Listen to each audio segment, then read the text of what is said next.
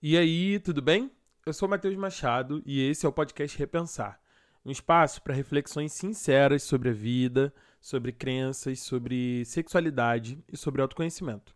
Um espaço para a gente trazer questões complexas e compartilhar sobre os muitos desafios da vida. Você é convidado para participar desses encontros, que tem novos episódios toda segunda aqui no Spotify. Pode entrar e fica muito à vontade. Que parar para pensar, consertar a minha vida, consertar o meu altar.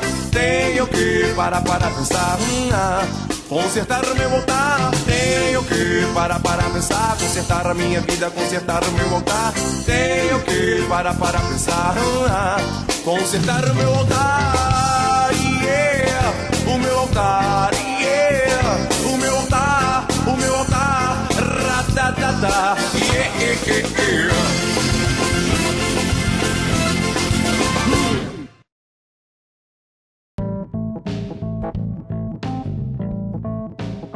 Olá, olá! Como é que você tá? Tudo bem?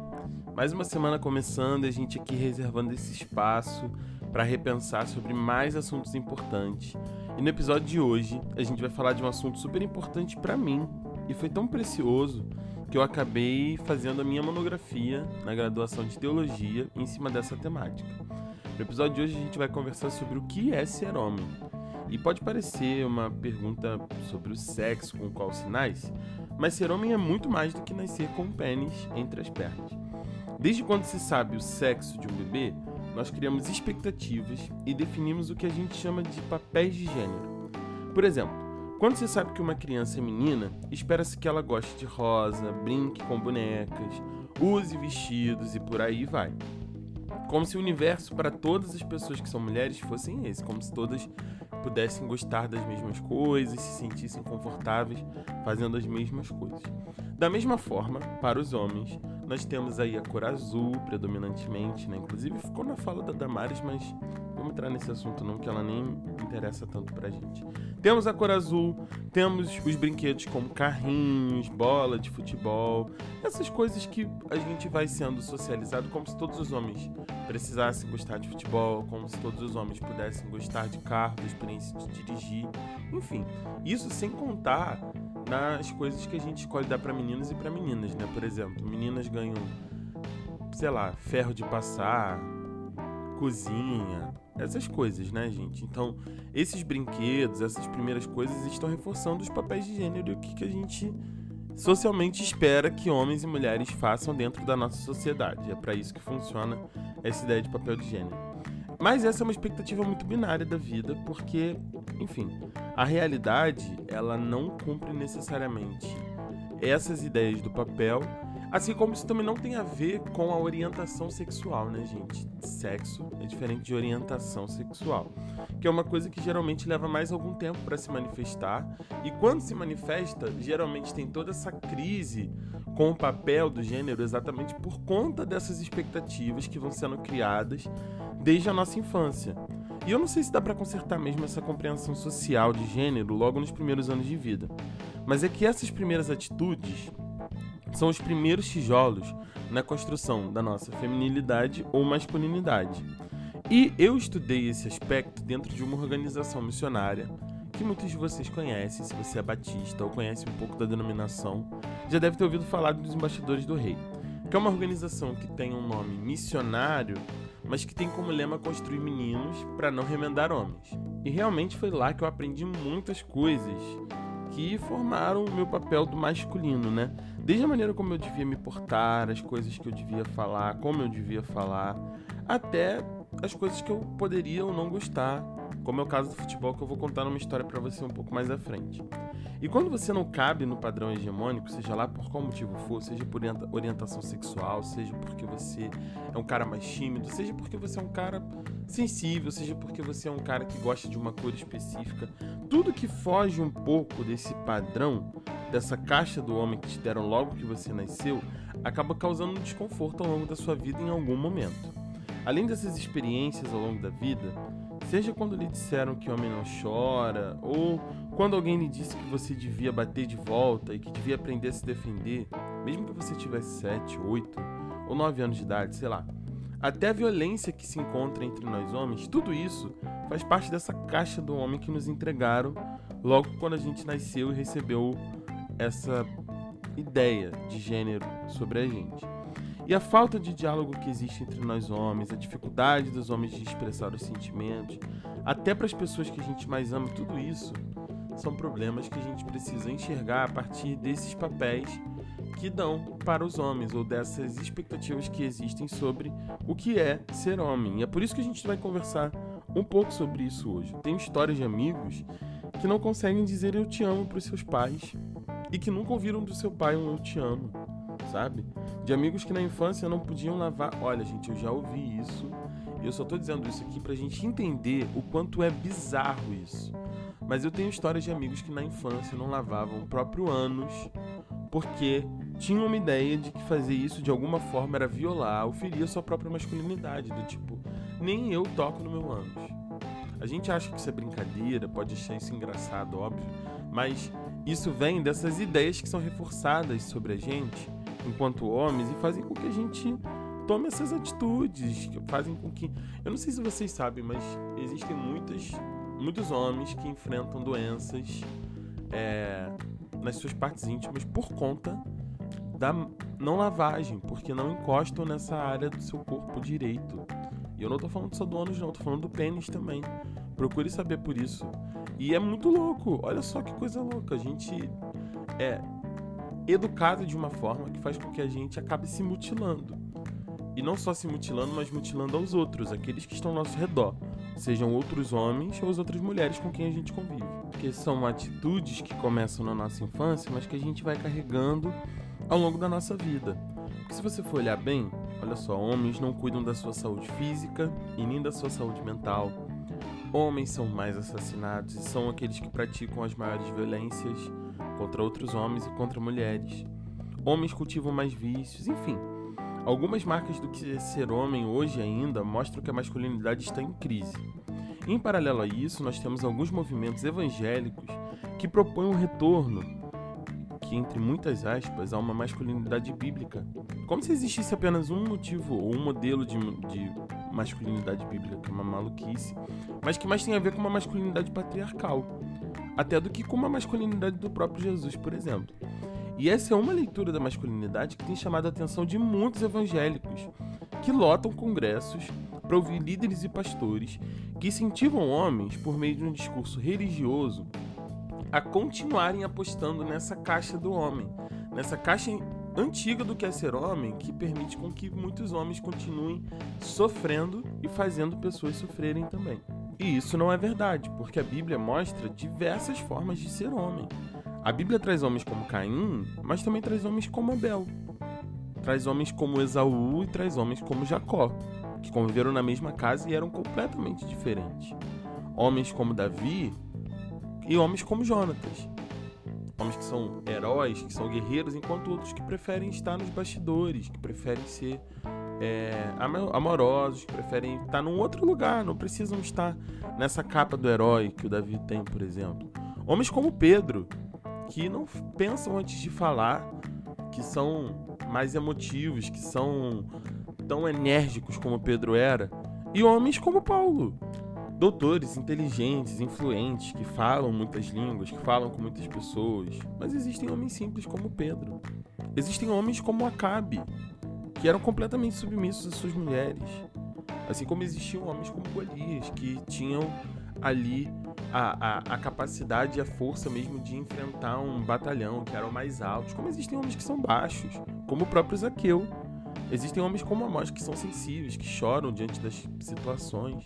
Assim como existe Jesus, que era um homem que andava com muitos outros homens e que tinha muita coisa a dizer para os homens e a gente quase não vê Jesus sendo usado mesmo como uma referência de masculinidade no meio desse povo. Um homem que não se casou, um homem que era sensível à dor dos outros, um homem que nos seus momentos de energia também dispensava da sua energia, um homem que tratava as mulheres com respeito. O que, que tem se falado, por exemplo, da masculinidade de Jesus, né? Então, por si só, a Bíblia deixa aí a pista de que existem várias formas de sermos homens. Então, a gente hoje vai continuar nesse episódio a pensar sobre isso e a conhecer outros movimentos que não vêm da igreja evangélica, mas que Então, assim, uma grande onda por todo o Brasil de homens incomodados com essa masculinidade que a gente está comentando aqui, que estão querendo repensar sua masculinidade, né? Estão querendo repensar esse lugar que lhes foi dado como homens na sociedade para viverem de uma outra forma, para viverem de um outro jeito. E a gente vai falar hoje com dois representantes dessa corrente, de um grupo muito sensacional do qual eu também faço parte, que é a galera do Desvio. E os meus convidados de hoje são o Marlon e o Tadeu, que vão se apresentar aqui e vão contar um pouquinho mais do que eles fazem para você também. Então, por hora, eu quero dizer que esse episódio não é um episódio só para os homens, tá bom? Ele é para todo mundo que se relaciona com o homem também. Então, se você tem pai, amigo, namorado, chefe que é homem, enfim, o episódio de hoje também é para você, mesmo porque agora falando muito especialmente com as mulheres, é válido dizer que se esperam posturas dos homens que reforçam esses estereótipos que no final fazem com que você, mulher, sofra e com que esse homem com quem você se relaciona sofra também. Desde a ideia de que o homem não precisa fazer tarefas domésticas, por exemplo, até o fato de aceitar que um homem faça alguma coisa com você que não é legal, que não te faz bem, que não te faz feliz. Então, é muito interessante a gente pensar sobre isso, conversar sobre isso, e tá na hora dos homens da vida de vocês também ouvirem esse episódio, ouvirem essa conversa e repensar a relação que eles têm com vocês e com as outras pessoas da vida deles. Então, você que é a mulher que está ouvindo a gente, que é ouvinte desse episódio, que seja uma forma de abrir a sua visão sobre os homens e uma forma de você também compartilhar esse episódio com outros que você acha que precisam ouvir sobre isso aqui, tá bom?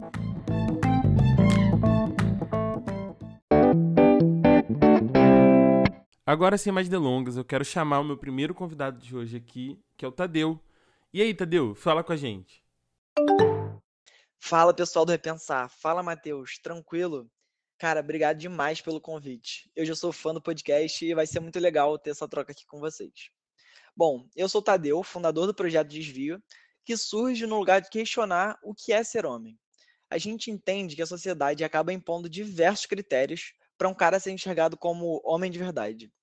Precisa ser corajoso, inabalável, ser o provedor da família são coisas que a gente já escutou e qualquer um que foge desse padrão acaba sendo considerado como menos homem. No final das contas, a masculinidade, da forma que foi apresentada para a gente, é uma disputa entre homens onde toda a sociedade sai perdendo. Por isso, o desvio traz reflexões para que cada um reflita sobre o que é ser homem e chegue na sua própria conclusão de que tipo de homem quer ser ou deixar de ser. Eu confesso que quanto mais a gente se questiona e pesquisa sobre o assunto, mais difícil fica ter uma conclusão sobre o que é ser homem. Hoje, para mim, ser homem é o oposto de ser menino e não o oposto de ser mulher. Vejo muitos caras com 30 anos, 40 anos que ainda são meninos, e não no bom sentido de ser jovem, e sim no sentido de ser imaturo. Então, para mim, ser homem está muito relacionado à maturidade que alguém consegue desenvolver para lidar com seus próprios sentimentos e para conseguir se relacionar de forma positiva com as pessoas ao seu redor que mais me incomodou durante esse processo de refletir sobre masculinidade foi ver o impacto na minha vida e perceber que eu já tinha machucado muitas pessoas por querer me mostrar como um suposto homem de verdade. Além disso, foi doloroso reparar o quanto eu já tinha me machucado tentando manter amizades com outros homens que também queriam passar essa imagem masculina supostamente inabalável. É muito doido pensar que a nossa sociedade enxerga e julga um homem chorando por uma frustração amorosa como um sinal de fraqueza, enquanto aceita e acha natural o homem chorar porque, por exemplo, o seu time perdeu uma disputa de pênalti. Para mim, ambos os sentimentos são super válidos e não devem ser julgados como menos masculinos ou mais masculinos. Mas falando um pouco mais de mim, apesar de eu ser um cara super padrão, branco, hétero, de classe média, a minha masculinidade não era vista como dominadora, hegemônica. Então, por muito tempo da minha vida, eu tentei me encaixar nesse padrão. Eu queria ser visto como garanhão ou como cara que fazia piadas sobre os outros para que as pessoas parassem de fazer piadas sobre mim. Além disso, eu sempre fui uma pessoa bastante sentimental, que sentia muitas emoções e de forma intensa. Mas como eu nunca tinha sido ensinado a diferenciar e lidar com cada emoção, eu acabava transformando tudo em raiva que acabava sendo socialmente aceito por ser homem. Então, para desviar desse ciclo, na minha vida, o caminho que eu decidi seguir foi de entender, diferenciar e lidar com os sentimentos que eu tenho, e a terapia foi fundamental nisso, e ainda está sendo. De uns meses para cá, eu consegui me afastar das pessoas que não entendiam esse processo e também me aproximei das que estão dispostas a ter conexões profundas. Nas rodas de conversa do desvio, a gente percebe que boa parte do pessoal quer exatamente isso: tirar as máscaras de uma masculinidade hegemônica, se conectar com os outros homens e falar de questões reais, expressar sentimentos profundos sem precisar de uma cervejinha para facilitar esse papo. Lá não tem esse ato de fazer uma piadinha machista para ser aceito pelo grupo, como eu mesmo já fiz em vários momentos da minha vida. E é muito legal ver que o projeto acaba se tornando uma rede de apoio com homens de diferentes idades, orientações sexuais, etnias e religiões. Se você está com uma pulguinha atrás da orelha, pensando se tem algum pré-requisito para fazer parte do grupo, saiba que não. Nosso único critério é ser homem incomodado e aberto a refletir sobre a forma de enxergar a sua própria masculinidade. O meu recado para outros homens é não esperar chegar o momento de se arrepender do que fez ou deixou de fazer nas suas relações. Hoje, agora, é o melhor momento para começar a refletir. E se você precisar de uma forcinha, saiba que o projeto Desvio vai estar sempre de portas abertas. Obrigado muito mais uma vez pelo convite. E eu quero muito ver a galera do Repensar nas nossas próximas rodas de conversa. Convite está feito, hein? Nosso Instagram é arroba Projeto Desvio. Segue lá, grande abraço. Tadeu, muito bom te receber aqui. Muito obrigado pelo seu áudio, pelas coisas tão bacanas que você falou. Eu anotei algumas coisas aqui da fala do Tadeu que eu queria comentar com vocês que estão me ouvindo agora, né? A primeira é essa questão da disputa entre homens, onde toda a sociedade sai perdendo. E, cara, que loucura essa ideia, né? De que a gente tá aqui para competir. Inclusive, eu vi isso num, num dos raps do álbum novo que saiu do Santi com LP Beats, do rap dos Novos Bandidos, que, cara, tá sensacional. Super recomendo para você ouvir. Mas uma das coisas que eles falam é a vida tá aí pra gente viver, não pra gente competir, né? Embora existem, existam lugares onde a gente precise de, dessa competição, seja por vaga de emprego, seja por uma pessoa, enfim, a competição ela faz parte da vida, mas a vida não foi feita para ser competida, ela foi feita para ser vivida. E essa disputa entre homens para ver quem é mais macho, para ver quem é mais viril, para ver quem consegue mais, cara, todo mundo sai perdendo. Assim construíram-se as guerras, assim construíram-se tantas coisas na nossa sociedade. E eu acho que a gente realmente precisa repensar esse lugar da disputa entre os homens que podiam se tratar como irmãos e não necessariamente como competidores aí na jornada. Outro ponto interessante da fala do Tadeu foi essa questão de que ser homem é o oposto de ser menino e não o oposto de ser mulher. Nós somos criados para negar tudo que tem a ver com a identidade ou a construção do papel de gênero feminino, digamos assim, né? E, caramba, eu achei muito legal essa definição do Tadeu, porque, na verdade, ser homem é sobre amadurecer e não ser mais menino, né? E Paulo vai falar sobre isso lá aos Coríntios, né? Quando eu era menino, eu falava como menino, pensava e agia como menino. Mas logo que cheguei a ser homem, acabei com as coisas de menino, né? Que importante essa vocação e esse chamado do Paulo para masculinidade como esse lugar onde a gente não vive mais de uma maneira irresponsável imatura como o menino vive, mas agora como homens que somos. E aí não homens que precisam entregar determinados tipos de padrão de comportamento para que então sejam homens, mas pessoas que sejam maduras para lidar com todas as questões que a vida adulta impõe a todas as pessoas que assim chegam a essa idade. Outra coisa interessante é quanta gente você já machucou por conta da sua ideia sobre a masculinidade, né? Eu queria que você refletisse sobre isso, fiquei pensando sobre isso, né? O Tadeu trouxe isso na fala dele, eu fiquei, caramba, quantas coisas nessa tentativa de afirmação da minha masculinidade eu já não acabei ferindo pessoas que eu amo, pessoas que estão perto de mim. E como eu também fui ferido por isso, né? Chegar nesse lugar é muito importante para que a gente pare e repense algumas atitudes que a gente toma. Então acho que é legal a gente poder identificar quando foi que pra gente querer reforçar a nossa masculinidade a gente acabou agindo de forma equivocada com os nossos pais, com as nossas namoradas, namorados, amigos, pessoas próximas, enfim, cônjuge, no caso de você ser uma pessoa casada. Quantas vezes a sua masculinidade, a imposição dela, fez com que outras pessoas sofressem? É legal a gente listar o que foi que a gente fez e como foi que a gente se portou e como foi que isso machucou as pessoas, porque isso ajuda a gente a olhar de novo para isso e falar: não quero mais ser essa pessoa, não quero mais agir assim, né? Outro ponto interessante da fala do Tadeu: quanto bullying serve para manter os outros num lugar que ninguém quer estar? Né? Quantas vezes você fez o bullying ou faz o bullying para poder manter o outro no foco e proteger-se da zoeira, proteger-se do bullying dos outros, né?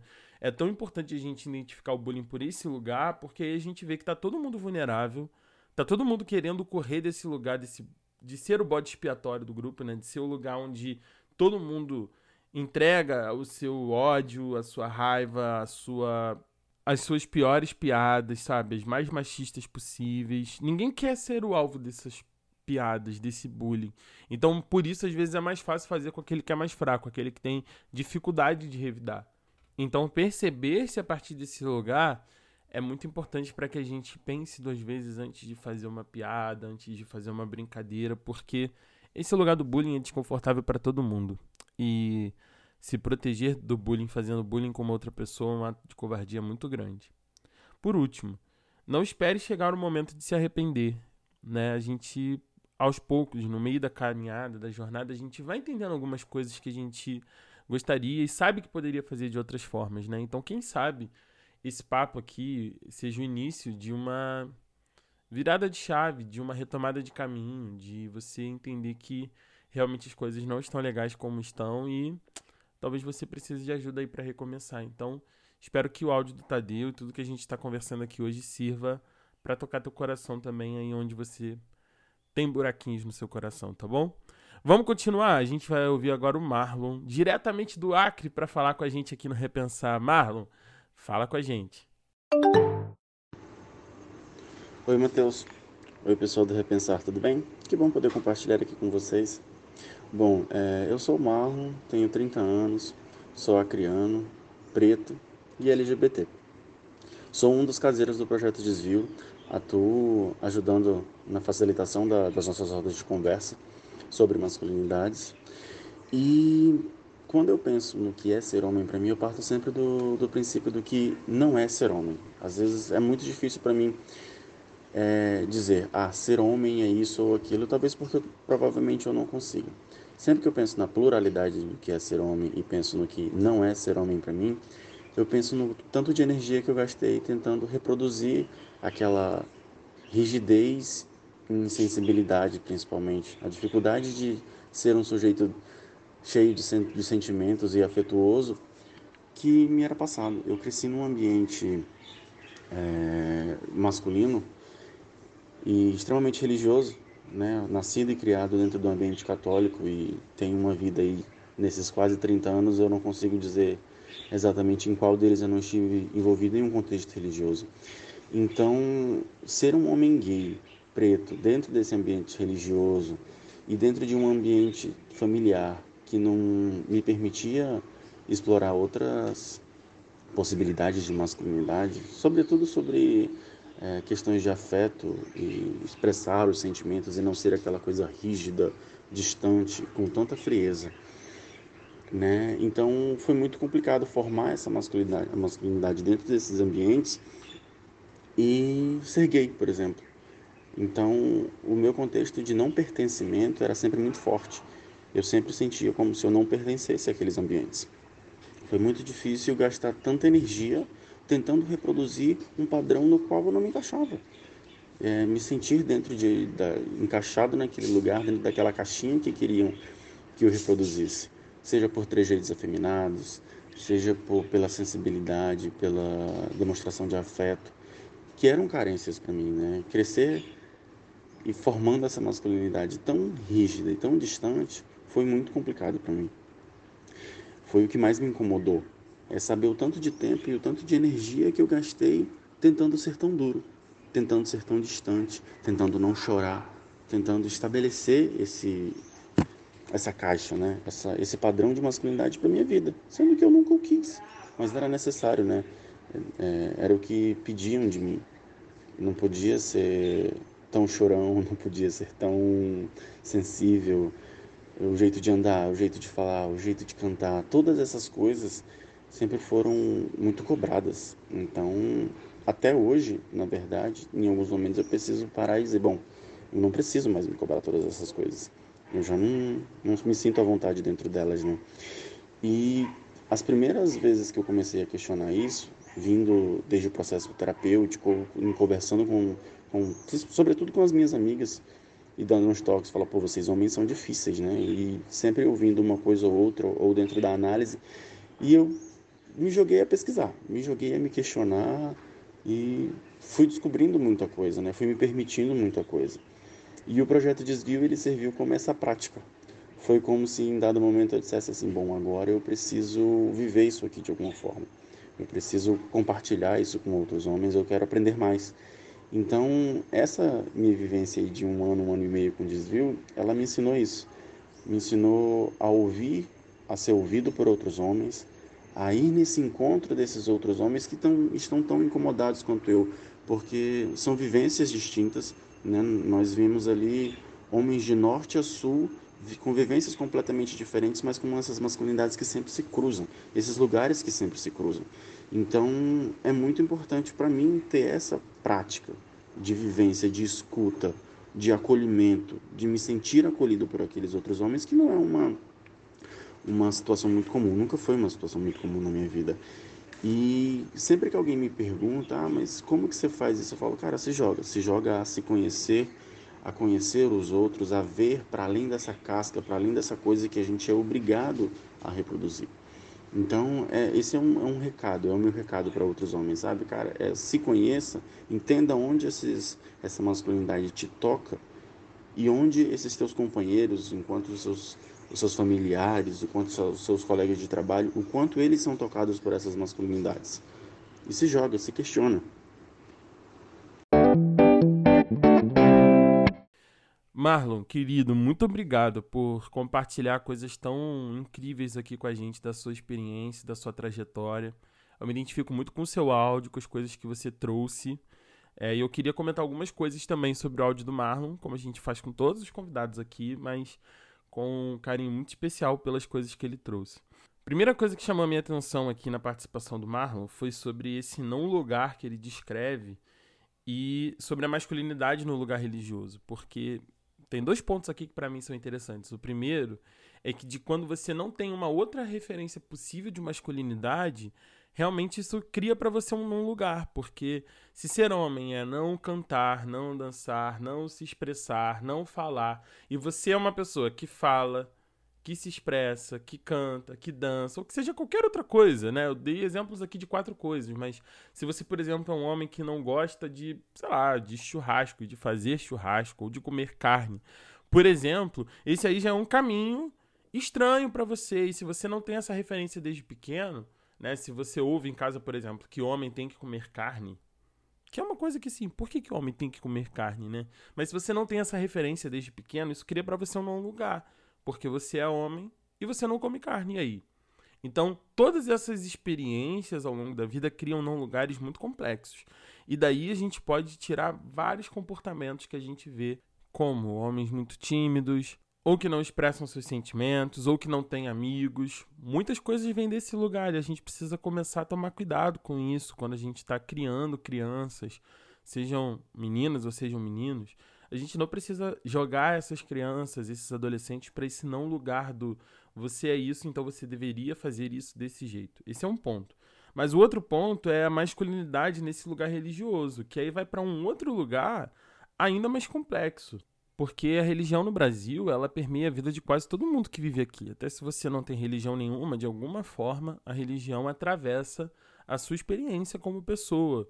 E como homem que cresceu na religião, né, no meu caso evangélico, no caso do Marlon católico, a gente sabe que existem papéis religiosos muito loucos que são imputados a gente desde muito cedo também e que também criam esse não lugar. Porque se espera que o homem religioso viva uma vida religiosa e por isso ele abandone algumas práticas, sejam elas voltadas para o que a igreja chama de vícios, né?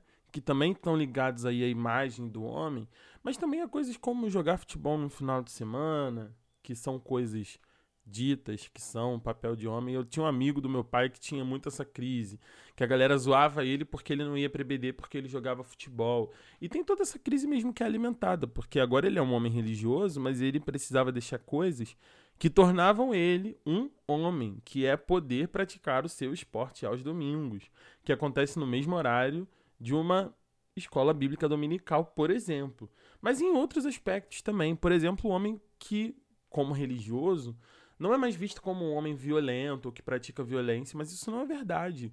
Então a gente tem muitas pessoas que se aproveitam do ambiente religioso e da vestimenta, do cargo que exerce na igreja, seja diácono, seja pastor, seja líder, enquanto nas suas intimidades, na sua casa, com a sua família, não são as pessoas que se mostram dentro das comunidades religiosas. O que cria também na cabeça desses meninos que saem desse ambiente religioso uma crise enorme. E esse é só um ponto aqui referente à masculinidade, entre tantas outras coisas que a gente poderia colocar aqui. Por exemplo, o papel dos homens dentro da religião. Né? A gente está falando de uma religião, tanto a católica quanto a evangélica, que tem homens num papel predominante, assim como em todo lugar da sociedade. Né? E a gente pode observar também que tipo de posturas se esperam do homem que cresce e vive no ambiente religioso. Muitos pontos aí para a gente pensar. Outra coisa é como essa rigidez pode atrapalhar e reprimir a vida de alguém, não só que é LGBT, mas em tantos aspectos da vida, a crescer, a se expressar, a mostrar sentimentos, a mostrar ideias, sabe? Porque esse ambiente de repressão é um ambiente no qual ninguém se sente à vontade. Como isso atrapalha a vida das pessoas, né? E eu acho que o ambiente religioso tem muito essa ideia da rigidez, tem que ser do jeito que eu quero, tem que ser daquela, né? A gente tem muitos pais conservadores nesse ambiente e eu faço aqui esse convite para repensar esse lugar da paternidade ou da maternidade nesse lugar tão opressor.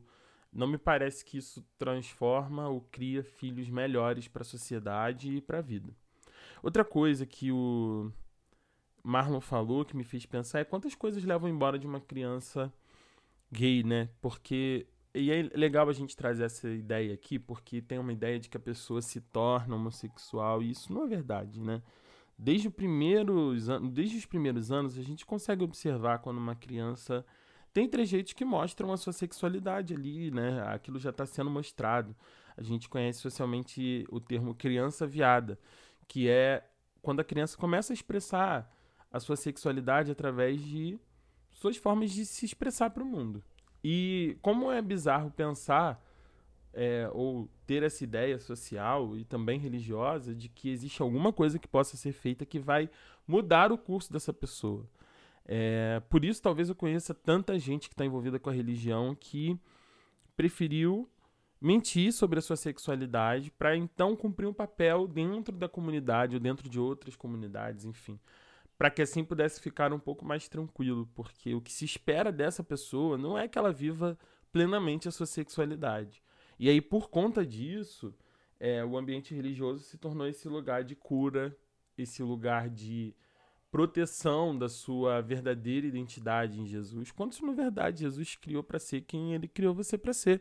Não necessariamente uma pessoa heterossexual, né? Pensar que Deus só criou pessoas heterossexuais e só ama pessoas heterossexuais é realmente uma ideia que só pode vir de pessoas heterossexuais, não é mesmo? Esse ambiente religioso pode estar cooperando para acabar com a cabeça de pessoas LGBT que estão crescendo nesse lugar, né? A gente precisa pensar que existem diversas masculinidades e que elas podem todas adorar a Deus da sua forma. Outra coisa que ele falou foi sobre essa experiência do grupo. O desvio, que tanto Marlon quanto Tadeu falaram, são um grupo onde homens se encontram para falar sobre a sua masculinidade, como eles já explicaram, né? E eu também fiz parte de um grupo durante alguns meses e foi tão bacana. Como é legal você ouvir outros homens compartilhando sobre as suas experiências. É importante porque a gente vê que as nossas experiências não são as únicas. Você ouve muita gente que também passou por coisas parecidas com as que você passou, e isso te dá coragem para falar, isso te dá coragem para repensar, para refazer a sua rota. Mas ao mesmo tempo também é uma forma de você ver que tem experiências que são diferentes e a gente não precisa aprender tudo na vida só tomando paulada na cabeça. Às vezes a gente pode ouvir o outro e aprender a partir da experiência que ele traz pra gente, né? Então acho que é bem bacana a gente pegar essa via e se jogar, como o Marlon falou no final do áudio dele, da sua participação, se questione, questione se as coisas estão realmente indo da maneira certa. Questione se a pessoa que está te aconselhando é uma pessoa que pensou sobre a sua própria sexualidade, sobre a sua própria, o seu lugar de fala, né, sobre onde ela está. E antes de continuar essa jornada, então, espero que esse episódio todo faça sentido para você e te ajude a colocar os pontos de interrogação nos lugares corretos.